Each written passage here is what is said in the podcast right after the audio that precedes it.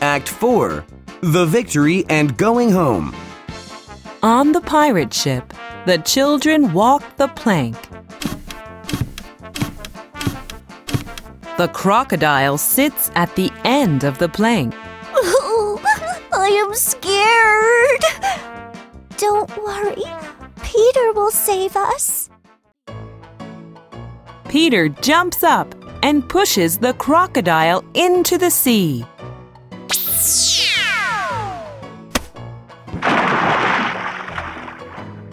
Hello, children. I am here. P- Peter Pan, are you alive? Of course. The children fight the pirates.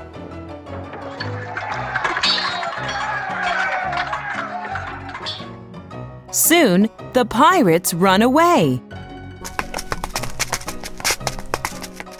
This time I must get even with you.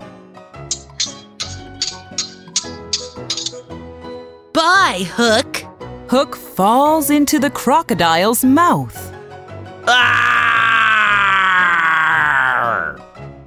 Hooray! Hooray!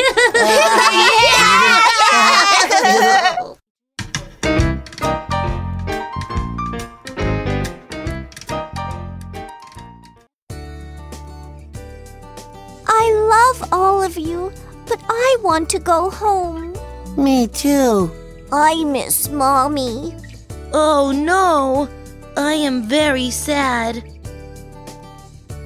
Okay, let's go to London. The Lost Boys can go with you.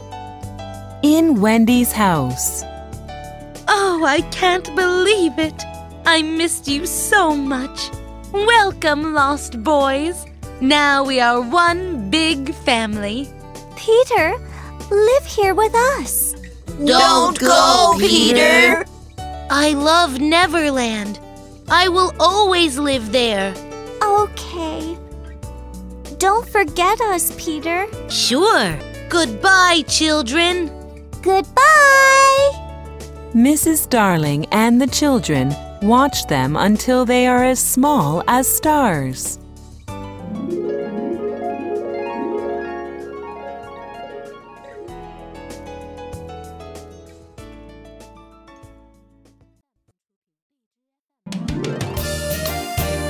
Goodbye.